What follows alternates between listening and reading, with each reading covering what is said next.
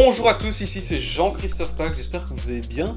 On se retrouve pour une nouvelle interview que j'ai enregistrée cette fois-ci avec Maxime Deuze, qui est le cofondateur de Deuze, une entreprise spécialisée dans le développement informatique, qui est localisée ici à Liège en Belgique, et qu'il a fondée en 2016 avec son frère jumeau Julien. Ils ont commencé cette entreprise à deux en 2016, et ils ont réussi à atteindre une croissance assez rapide. Parce qu'entre 2016 et aujourd'hui, donc début 2021, ils ont réussi à développer leur équipe en passant de 2 personnes à bientôt 15 personnes. Donc c'est vraiment très rapide en seulement 5 ans. Et en fait, j'ai rencontré Maxime et son frère via euh, l'incubateur d'entreprise dans lequel j'ai été incubé, c'est-à-dire le Venture Lab de Liège, parce que eux aussi, ils ont développé leur projet via cet incubateur. Et ici, j'ai décidé d'interviewer Maxime pour deux raisons. Tout d'abord, pour qu'il vous partage son parcours entrepreneurial qui est vraiment très inspirant et à la fois un peu étonnant, vous le verrez quand il va vous l'expliquer. Et ensuite, pour qu'il vous partage aussi son expertise forcément dans tout ce qui est développement informatique et notamment développement de solutions e-commerce. Et cette interview, on peut dire qu'elle est en trois parties. Il y a trois euh, parties principales, c'est-à-dire que dans la première, Maxime va vraiment vous parler de son parcours entrepreneurial et de comment il a développé deux avec son frère. Ensuite, dans la deuxième partie, il va vous partager les grandes étapes, les grandes choses à savoir quand on veut développer un projet informatique dans son entreprise, c'est-à-dire par exemple une application mobile, un site web, un site e-commerce, un ERP, etc. Vraiment toutes les choses à savoir et les pièges dans lesquels il ne faut pas tomber quand on veut lancer ce type de projet. Et ensuite, dans la troisième partie, on va plus se focaliser sur les sites e-commerce, vraiment tout ce qu'il y a à savoir pour garantir le succès d'un développement de sites e-commerce. Donc voilà, j'espère vraiment que cette interview va vous plaire. Elle est assez compacte, il y a beaucoup euh, de contenu dedans. Donc assurez-vous de bien être attentif. Je vais lancer l'interview tout de suite, donc bonne écoute. Donc voilà, c'est parti. Ben, je te propose de te présenter. Oui, alors moi je m'appelle Maxime Deuze, je suis gérant de Deuze SRL, c'est une société euh, d'informatique. Donc nous on fait des applications mobiles, des applications web, des logiciels de gestion et on fait aussi tout ce qui est analyse et récupération de données informatiques. Ils ont déjà lancé l'entreprise avec mon frère jumeau il y a 5 ans environ. On était deux à l'époque, aujourd'hui on, va être 15. Euh, et on a une belle croissance et dont je suis assez content. On a été incubé au Venture Lab aussi. Ok, c'est déjà un très beau parcours. Et justement, est-ce que tu sais expliquer euh, qu'est-ce que tu faisais avant de lancer Deuze On a été donc on, a fait beaucoup de projets avec Julia. Donc j'étais étudiant euh, au HEC en ingénieur de gestion. En fait, d'abord ingénieur civil, euh, informaticien et puis ingénieur de gestion au HEC. Et mon frère, donc du coup, lui a fait ingénieur civil en électronique. Et donc, comme je disais, on avait pas mal de projets ensemble. Quand on avait 19 ans, 20 ans, on a lancé une plateforme de bande dessinée numérique qui s'appelait Webtoon 9 qui a rencontré un très grand succès. Donc c'était avec des bandes dessinées, des mangas, enfin des, webtoons ça s'appelle, donc c'est des mangas coréens au format web qu'on importait et qu'on traduisait en anglais pour un public anglophone, donc principalement un public euh, venant des États-Unis. Avec cette plateforme-ci, on avait 100 euh, 000 lecteurs mensuels. Euh, et alors, on l'a vendu à une euh, start-up de la Silicon Valley qui fait plus ou moins la même chose. Et aujourd'hui, l'éditeur duquel on, apportait les, les bandes dessinées s'appelle Web, euh, Webtoon. C'est une plateforme avec plusieurs millions de lecteurs par mois. Et la plateforme qui nous a racheté, Tapas Media, a également plusieurs millions de lecteurs par mois. Et c'est très gratifiant de se dire qu'on était tout au début bah, d'un marché qui n'existait pas à l'époque et qu'on est vraiment les premiers acteurs sur ce marché au niveau anglophone. Bien que, bah, évidemment, au niveau du capital, on n'a pas pu rivaliser avec les entreprises de la Silicon Valley, euh, ce qui a fait que bah, ils nous ont proposé de nous racheter parce qu'ils avaient des fonds bien supérieurs aux nôtres. Ah, c'est intéressant ça comme histoire. Est-ce que tu peux peut-être expliquer comment vous avez eu cette idée de faire ça? Vous avez identifié un besoin ou c'était vous qui étiez passionné par ça? Alors, on aimait beaucoup lire des mangas depuis tout petit. Mon cousin euh, achetait des mangas et on lui empruntait souvent. Du coup, bah, on les lisait et petit à petit, on s'est rendu compte qu'il y avait d'autres types de bandes dessinées. On est tombé un peu par hasard sur ce type de bande dessinée coréenne qui n'était pas encore traduite et donc qui n'était pas du tout aussi populaire que le manga parce qu'il faut dire que quand nous on a démarré le projet, on parlait beaucoup papier, la bande dessinée numérique ça n'existait pas ou presque pas. Il y avait quelques alternatives de Casterman, des éditions Casterman, euh, avec lesquelles on a travaillé qui débutait, mais euh, c'était quand même vraiment tout au début. Et alors, on a, on a vu, nous, ces bandes dessinées coréennes, on a vu beaucoup de potentiel. ça ressemblait très fort à un manga, euh, sauf que c'était en couleur et c'était vraiment adapté à la lecture sur téléphone euh, ou via un navigateur web. Et donc, bah, comme on aimait ça, on s'est dit, bah tiens, on va essayer de. Et on a toujours eu envie d'entreprendre avec mon frère. on s'est dit, bah tiens, on va essayer de traduire ça, de faire une plateforme et on va voir le succès que ça pourrait avoir.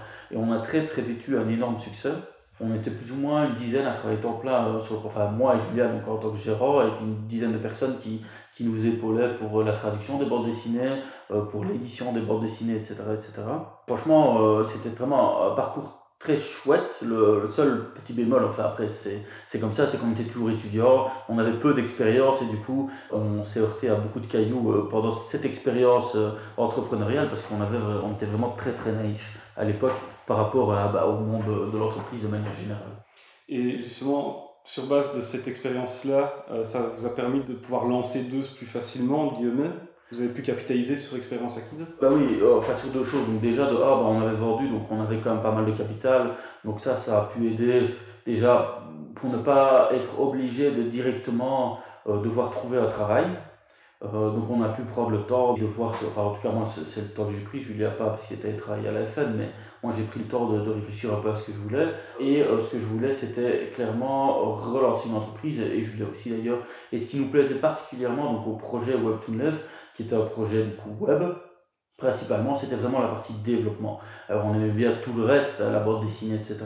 Mais euh, ce qu'on aimait vraiment, vraiment bien, c'était le développement pur et dur de la plateforme et comment rendre la plateforme populaire, euh, plus addictive pour les lecteurs, comment faire en sorte que les lecteurs viennent de moins en moins, comment faire en sorte qu'on ait des nouveaux lecteurs, mais plus d'un côté technique de la plateforme que d'un côté purement marketing. Et euh, bah, deux, c'est vraiment ce qu'on a voulu euh, refaire. Donc on a voulu mettre à disposition d'autres projets bah, notre expertise et, notre passion pour la création de plateformes web et mobile. Et actuellement, est-ce que tu peux peut-être expliquer un peu plus en détail les services que Deus propose? Vraiment, par exemple, les problèmes que vous réglez le plus régulièrement auprès de vos clients? Donc, ce qu'on fait généralement, ça va être des applications mobiles, donc que ce soit pour euh, iOS ou pour Android. On fait pas mal de plateformes d'applications web. Alors, ça va être notamment pas des sites vitrines simples, c'est généralement des plateformes un peu plus complexes parce qu'on est une entreprise d'ingénierie, donc on est plus spécialisé dans les résolutions de problèmes complexes. Donc, ce qu'on va faire généralement, c'est des plateformes, par exemple, de mise en relation, comme vous allez avoir un Airbnb ou un Uber, Maintenant, à notre échelle, évidemment, vu qu'on travaille sur le marché belge, mais ce type de plateforme-là, on va pouvoir faire des e-commerce aussi. Généralement, pas un petit e-commerce, mais plutôt un e-commerce intégré avec un système de gestion d'une entreprise, euh, avec un système de customisation de produits relativement abouti, euh, et des choses de ce type-là. On va aussi faire des logiciels de gestion. Donc, quand une entreprise a besoin euh, d'améliorer bah, ou d'informatiser en tout cas sa gestion, on va pouvoir développer ou proposer des outils qui lui permettent de se simplifier la vie et d'augmenter ses performances, enfin du moins on l'espère. Et alors on fait aussi tout ce qui est analyse de données et récupération de données, donc c'est-à-dire sur base des données que les différents systèmes informatiques ou machines peuvent récolter, ben on va essayer d'en, donner du sens et pour ça on a travaillé notamment avec Elia, donc le distributeur d'électricité, et Fluxis, le distributeur de gaz belge. Ok, c'est avec du machine learning que vous faites tout ça? Oui, on peut dire ça. Bon, maintenant, ça dépend un peu des cas. Du machine learning, c'est quand même pas très répandu. Il n'y a pas énormément de clients qui veulent bien, euh, c'est quand même déjà un sacré budget de mettre ça en place, en tout cas de manière correcte. Donc, il n'y a pas énormément de clients qui veulent bien intégrer ce, type de solution. Maintenant, on a euh, pas mal de, solutions euh, bah, d'intelligence artificielle ou, ou, de statistiques qui sont peut-être un peu plus simples que vraiment mettre un système de machine learning en place. Euh, mais on a énormément de ce type d'applications, vraiment d'intelligence de, artificielle. Un peu moins de machine learning, parce que c'est plus nouveau, plus novateur et ça coûte assez cher à mettre en place. Et donc ici, pour euh, développer les activités avec ces différents services, qu'est-ce qui vous a permis d'atteindre cette croissance aussi rapidement Parce que ça a été quand même rapide? Est-ce que tu crois que c'est parce que la demande actuelle est très forte ou c'est parce que vous êtes très bon dans la vente? Quels sont les éléments qui vous ont permis ce succès? Je ne pense pas qu'on soit très bon dans la vente, donc ça c'est un premier point. Par contre, bon, le marché du développement informatique de manière générale bah, est assez porteur, est en croissance chaque année, donc forcément bah, on croit avec le marché, mais on, dans notre cas précis, on croit plus fort que le marché, et je pense que c'est lié au fait que dans notre équipe, on travaille exclusivement avec des ingénieurs en informatique, donc du personnel fort qualifié, et on s'efforce euh, à faire du travail de qualité qu'on fait auditer régulièrement par le CETIC, donc c'est le centre de recherche sur les technologies de l'information euh, wallon et qui nous donne chaque année un bon score. Donc c'est vraiment très important pour nous de sortir des produits de très bonne qualité et je pense que c'est ça qui fait notre succès auprès de nos clients parce qu'on a beaucoup de clients satisfaits et donc qui recommandent du travail chez nous et qui nous recommandent auprès de, leurs partenaires.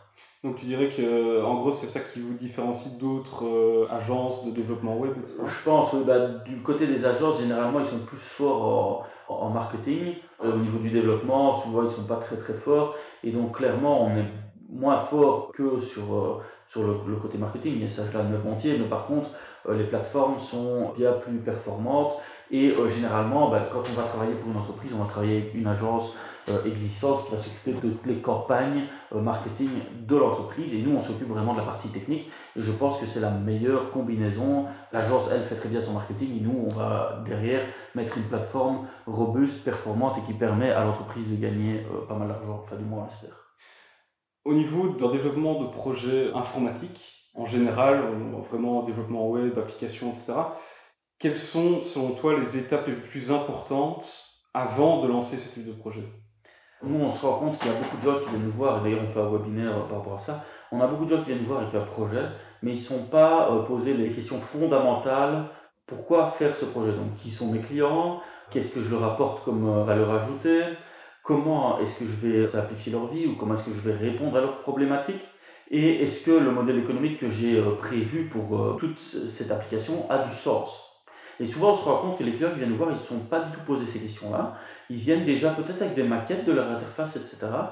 Bah, si jamais ils ne sont pas prêts à se faire conseiller sur la manière vraiment avant le développement, comment est-ce qu'on va aborder euh, le client, etc., et eh bien généralement le projet ne se passe pas aussi bien qu'il devrait et on voit que c'est le genre de projet souvent qui ne fonctionne pas parce qu'ils ne sont pas posés les bonnes questions.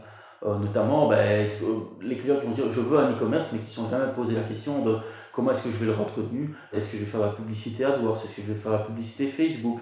Qu'est-ce que je vais mettre comme article? Enfin, je veux mettre tous mes articles, mais lesquels je vais mettre en avant? Est-ce que je vais faire appel à une société de, communication et de marketing?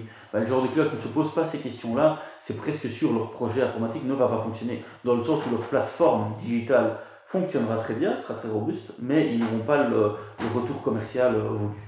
Donc c'est vraiment un problème au niveau marketing dans l'ensemble.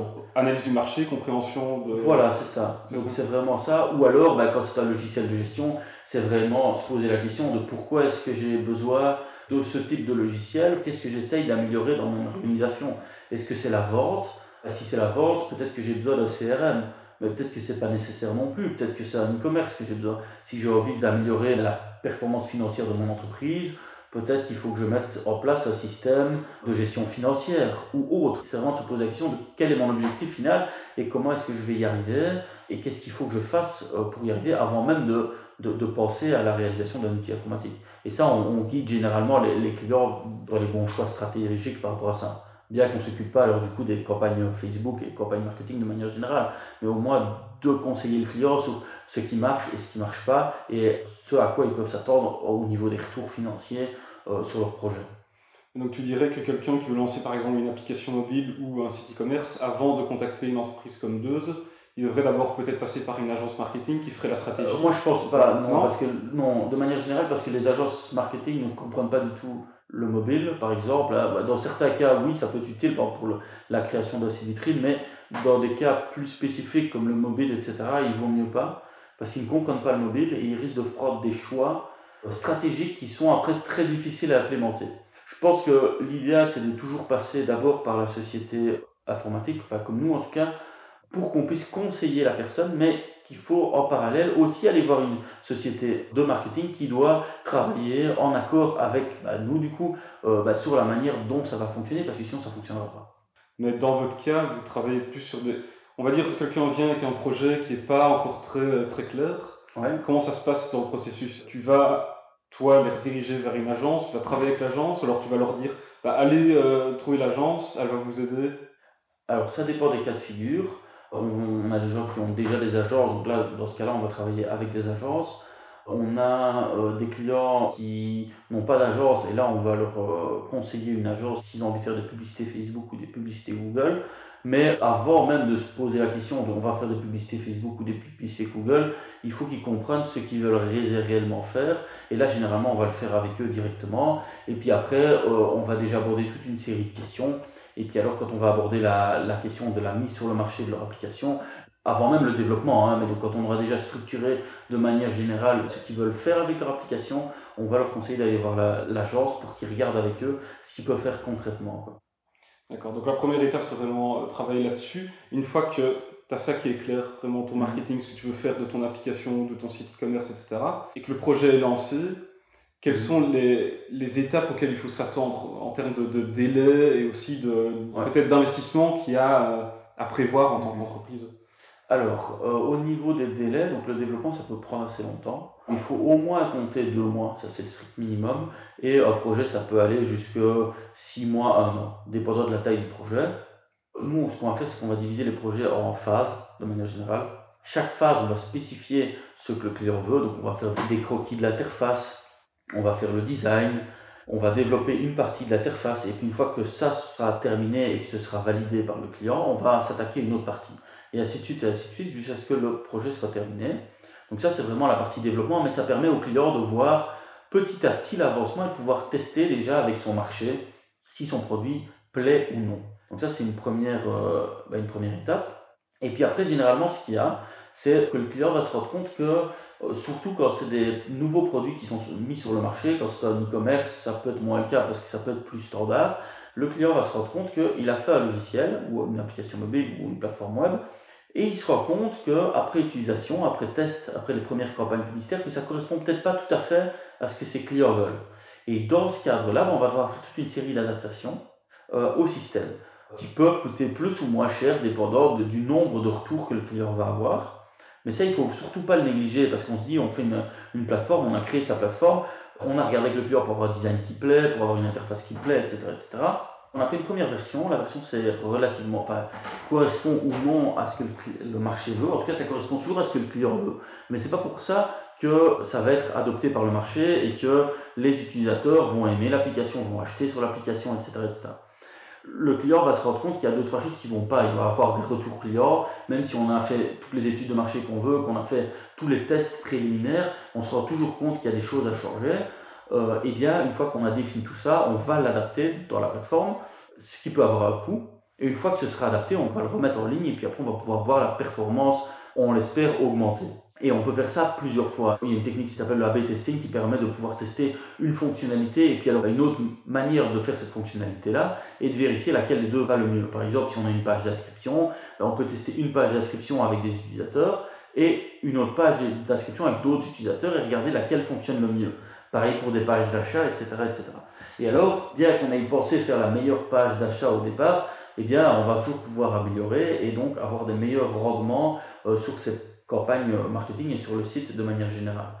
Alors, une fois que tout ça c'est terminé, il faut aussi prévoir de manière générale bah, des coûts récurrents, donc par exemple pour le nom de domaine, donc le .com, le .be, euh, le serveur sur lequel va tourner la solution, qui peut quand même aller jusqu'à une centaine d'euros par mois, voire plus dépendant du type de solution. Puis après, bah, de la maintenance, c'est-à-dire d'installation, euh, de mise à jour, etc., euh, sur le système pour que bah, ça reste sécurisé, etc., etc. Donc il faut quand même compter euh, au moins un petit millier d'euros par an de mise à jour sur le système. Ok, donc il faut prévoir à la fois le fait qu'il faut quelques mois avant que la solution soit, soit prête, prévoir le budget nécessaire pour développer cette première solution, plus le budget nécessaire pour les différentes itérations pour améliorer les, performances de la plateforme, l'expérience utilisateur, etc. Et ensuite, après, il y a encore les coûts récurrents, comme tu as dit. C'est ça. Ok. Donc, on va peut-être se focaliser un peu plus ici au niveau des sites e-commerce. Il y a souvent une question qui revient comment faire pour choisir la plateforme à utiliser? Maintenant, il y a Shopify, il y a WooCommerce, il y a Magento, il y a plein de plateformes, et après, tu as encore la possibilité de faire une solution qui est 100% sur mesure. Ouais. Comment on fait son choix en fait? Si on a euh, une plateforme relativement simple et on n'est pas trop fixé sur le design et on peut prendre des modèles de design existants, pour autant que ça matche un petit peu avec notre style graphique, l'idéal, euh, enfin une solution très pratique et relativement bas coût, c'est Shopify. Euh, Shopify, ça coûte pas très cher, c'est facile à implémenter, ça demande pas réellement les services d'un informaticien et c'est très bien pour un petit commerce qui va démarrer et qui va vouloir se mettre à la vente en ligne. C'est un premier point. Il y a aussi WooCommerce. WooCommerce, ça permet déjà d'être un petit peu plus customisé. Euh, c'est sur la plateforme WordPress, donc énormément de gens connaissent. On peut faire le design customisé dessus, on peut faire toute une de fonctionnalités customisées. Après, ça reste relativement rudimentaire, mais c'est tout à fait euh, adapté pour quelqu'un qui est euh, familier avec WordPress, qui veut un petit e-commerce. Bon, bah, WooCommerce va très très bien fonctionner. Tout ce qui est Magento, etc., c'est des solutions un peu plus complexes qu'on va généralement pouvoir plus créer sur mesure. Maintenant, j'ai moins d'expérience avec Magento. Et alors, la dernière solution, c'est vraiment ce qu'il y a sur mesure. Euh, enfin, il y a Odoo aussi. Donc, il y a des solutions comme Odoo qui permettent de faire euh, aussi ce qui est logiciel de gestion. Donc, ça, ça peut être très bien aussi quand on veut un petit commerce parce que Odoo permet aussi de faire la gestion du stock, de la compta, euh, des bons de commande, etc. directement et de la livraison directement via la même plateforme. Donc, on a un site e-commerce, les gens passent des commandes, on a une réconciliation des paiements, une comptabilité qui se fait toute seule, etc., etc. Et ça, ça peut être très bien, surtout quand on veut un e-commerce. Alors ça fonctionne très bien au doux pour les plus petits e-commerce, pour les e-commerce business to business aussi, euh, parce que ça fait toute une partie du travail administratif bah, à la place de, l'humain. La dernière solution, c'est vraiment le, sur-mesure. Et alors le sur-mesure, c'est à conseiller quand on veut faire un e-commerce d'une certaine taille, euh, qu'on a un processus très spécifique ou qu'on a un outil de sélection euh, d'articles qui doit être très différent de ce qu'on trouve traditionnellement sur le marché. Euh, notamment, par exemple, ici, on a fait un e-commerce sur mesure pour une entreprise qui fait des cadres personnalisés. Donc, on a un personnalisateur qui permet de choisir une photo d'une librairie et ou d'uploader sa photo, qui permet de dire quand on upload sa photo si elle est de qualité suffisante, qui permet de choisir la dimension du cadre, le bord du cadre, si on veut un bord de cadre noir, euh, blanc, etc. Si on veut avoir une impression sur le plutôt mat, plutôt brillante, et donc tout ça, bah, c'est des fonctionnalités qui ne seront pas standards dans un outil traditionnel d'e-commerce type Magento ou Shopify et euh, qu'il va devoir falloir développer. De temps en temps, dans ces outils-là, c'est dénaturer l'outil et donc c'est des fois plus facile de faire du sur-mesure. J'imagine que forcément, plus tu vas vers un truc qui est sur mesure, plus le, coût augmente et puis les coûts de maintenance aussi vont augmenter. Oui, c'est ça. Alors attention que quand on choisit un Magento ou commerce ou un Odoo, généralement, si on essaye de trop le customiser, les coûts de maintenance vont être encore beaucoup plus élevés que du sur-mesure à 100%. Pourquoi? Parce que ce sont des outils qui ont une manière de fonctionner spécifique. Quand vous vous approchez de cette manière de fonctionner, tout va bien. Mais si vous voulez changer un petit peu de cette manière de fonctionner, il n'y a pas de problème, on peut l'adapter. Mais si vous voulez adapter considérablement euh, bah, votre processus, et c'est-à-dire souvent dans les e-commerce, qui sont plus vieux, on va commencer sur un e-commerce simple, on va se rendre compte qu'on va adapter de plus en plus, et bien là, on peut se retrouver avec des coûts de maintenance qui sont horriblement élevés, euh, dû au fait qu'on a vraiment dénaturé le produit de base pour essayer de le faire rentrer un cube dans un cercle.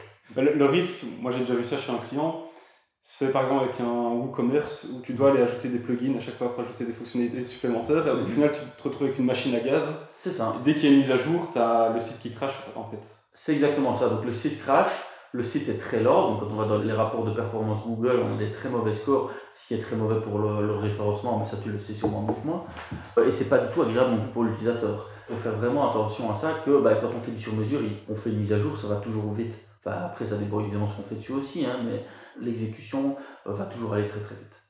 Et donc lorsqu'on veut euh, créer un site e-commerce, est-ce qu'il y a des étapes spécifiques, des pièges évités, des choses absolument à, mettre en place pour s'assurer que son projet soit euh, un succès Oui, l'idéal c'est peut-être de ne pas commencer avec un e-commerce trop trop euh, complexe, donc de travailler en phase, de faire une première version de l'e-commerce pour déjà pouvoir valider l'aspect économique de la chose. Parce qu'il n'y a rien de moins intéressant que de faire un e-commerce avec un prix conséquent et pour se rendre compte qu'en fait l'e-commerce ne vend pas ou que le coût marketing est, supérieur à la marge produite par l'e-commerce.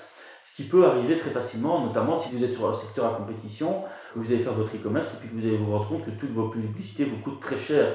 Bah, il est possible que vous n'allez pas pouvoir vendre vos produits avec une marge suffisante pour pouvoir bah, rentabiliser votre publicité. Donc l'idéal c'est de faire une première version de l'e-commerce relativement réduite, mais qui est quand même suffisamment professionnel, surtout dépendant de la maturité de votre marque. Euh, parce qu'évidemment, si vous êtes Coca-Cola, vous ne pouvez pas vous permettre de mettre un petit e-commerce euh, réalisé en de temps grand mouvement. Et donc, il vous faut vraiment quelque chose déjà de professionnel. Mais c'est peut-être intéressant de ne pas directement dépenser un énorme budget, mais essayer d'avoir quelque chose de raisonnable et garder du budget pour faire des adaptations. Souvent, un produit va peut-être pas être rentable, mais souvent, grâce à quelques petites optimisations, on arrive à gagner quelques pourcents de conversion par-ci, quelques pourcents de conversion par-là euh, sur telle et telle page.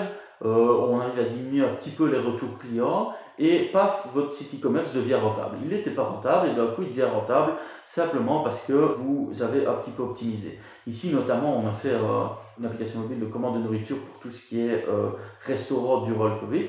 Le principe de, l'application, c'était d'avoir un abonnement qui donnait droit à X un peu comme un HelloFresh.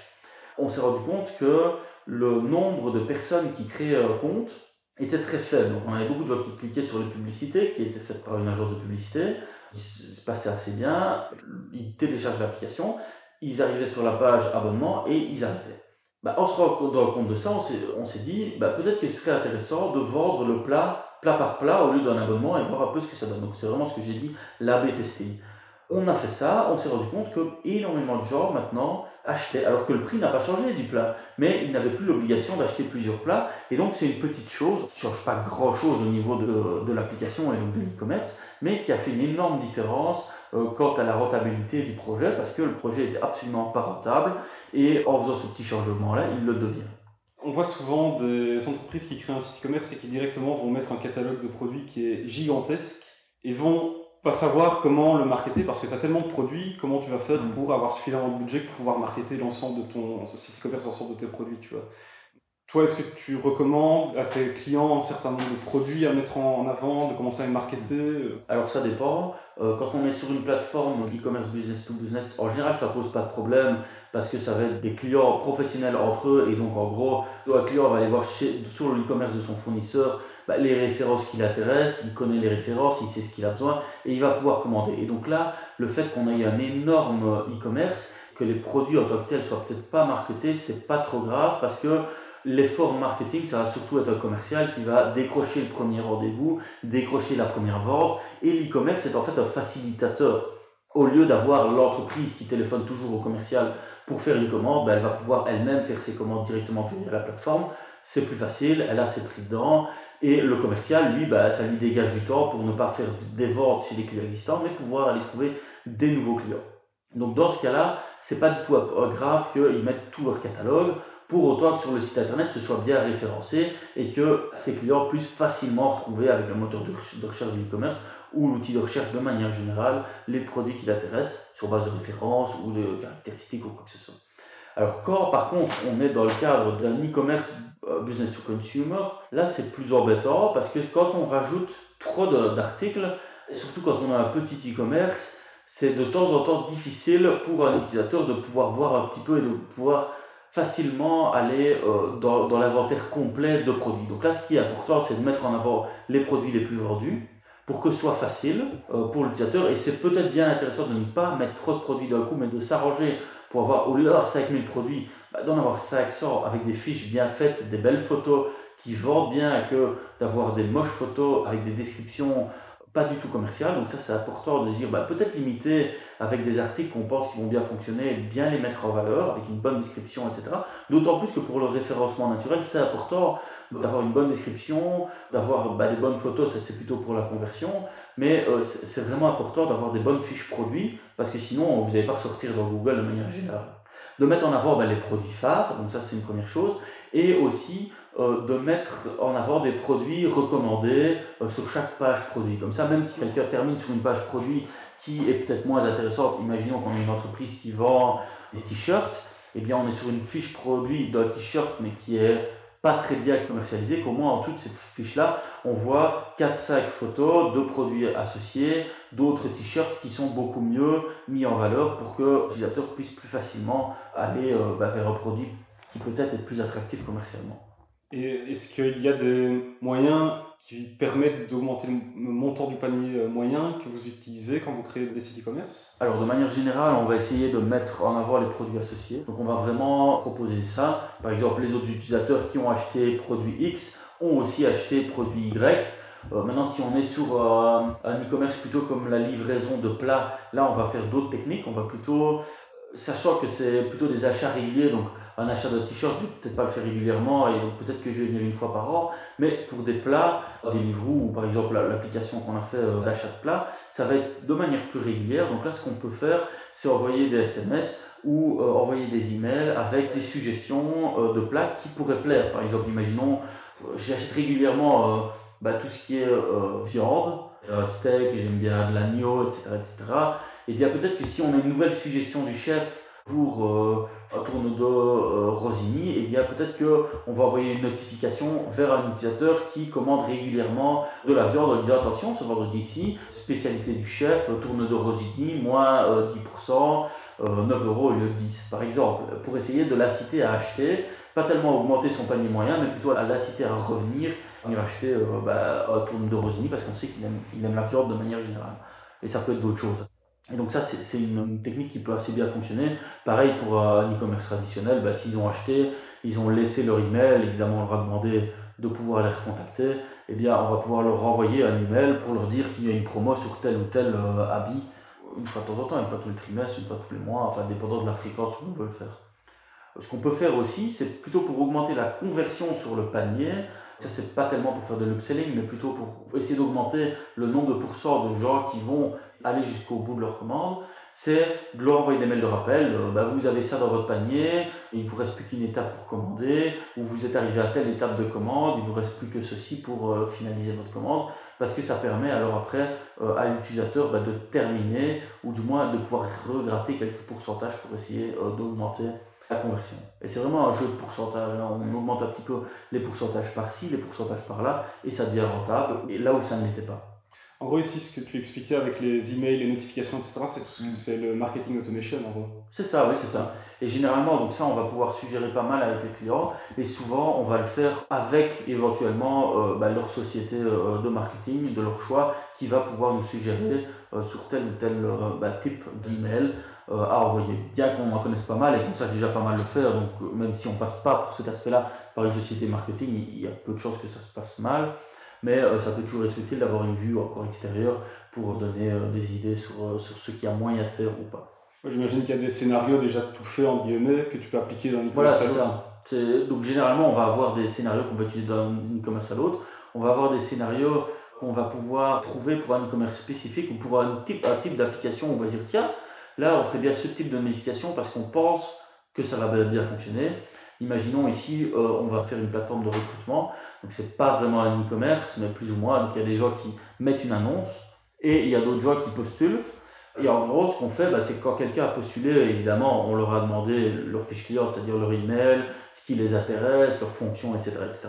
Et euh, tous les mois, bah, on va leur envoyer un petit recap de toutes les annonces qui pourraient les intéresser. Comme ça, la personne n'a plus besoin de venir sur notre site pour voir des annonces, mais elle reçoit tous les mois un petit mail, un monthly digest, avec euh, dedans ben, quelques liens qui sont en fait donc pas vraiment très élaborés, hein, mais vraiment quelques liens avec le titre du job, la localité, euh, le nom de la société. Il ne reste plus qu'à cliquer dessus et il peut voir l'annonce complète. Donc ça permet de pouvoir ben, garder quelqu'un qui, a créé un compte, qui a peut-être postulé, qui a peut-être pas eu de suivi depuis la, de la part de l'entreprise et puis qui n'est plus jamais venu sur la plateforme, et bien d'être retargeté, de pouvoir retrouver un intérêt à venir sur la plateforme.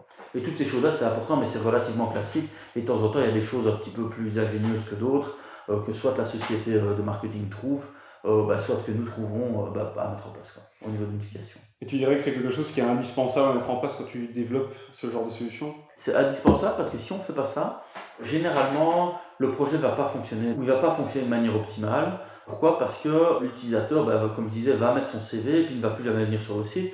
Et nous, ce qu'on veut, c'est qu'ils viennent régulièrement sur le site parce qu'on veut que beaucoup de gens répondent aux annonces. Si on n'a pas beaucoup de gens qui répondent aux annonces, bah, les annonceurs ne sont pas intéressés d'annoncer sur notre plateforme. Et donc, il faut qu'on essaie de forcer un petit peu la main aux gens pour créer une activité, pour que les annonceurs se disent tiens, de cette part de ce site-là, je reçois des annonces, donc sûrement que c'est intéressant, et il va payer du coup son annonce, sinon il ne le fera pas. Pareil pour l'e-commerce, etc., etc. Ça permet vraiment d'améliorer la performance générale de l'e-commerce. Et si on ne fait pas ça, bah, en général, euh, on va avoir des, des performances moyennes sur un site e-commerce.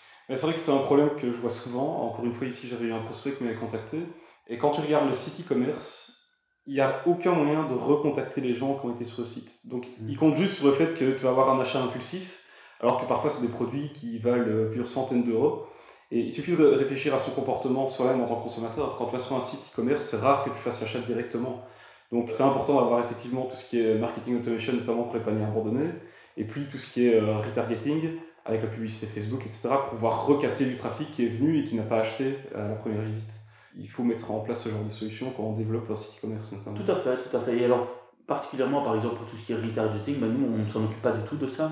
Donc si on va mettre les balises Facebook ou LinkedIn euh, nécessaires pour que ce soit possible, mais euh, ça va vraiment être à l'agence de communication ou de marketing de faire les campagnes, de faire les annonces, etc. Parce qu'ils sont beaucoup plus à même d'optimiser ce type de campagne euh, que nous. Là où nous, on n'a pas fort, c'est peut-être de venir suggérer dans votre type d'application, ce serait intéressant de faire du retargeting par Facebook ou par LinkedIn.